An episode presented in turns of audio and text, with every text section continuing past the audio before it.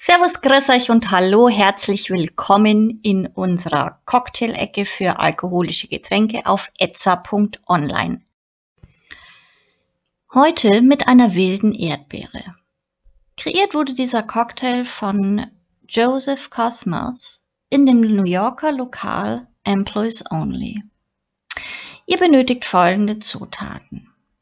60 Milliliter Champagner halbtrocken, 30 Milliliter Gin, 10 Milliliter Zuckersirup, 15 Milliliter frisch gepressten Zitronensaft, zwei frische Erdbeeren plus eine zur Garnierung und zu guter Letzt Eiswürfel. Kommen wir nun zur Zubereitung.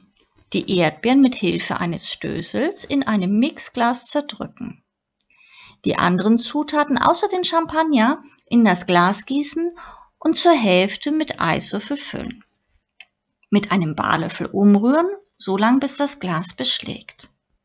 Den Inhalt nun mit Hilfe eines Eissiebs und eines Feinsiebs in eine Cocktailschale filtern und langsam mit dem gut gekühlten Champagner auffüllen.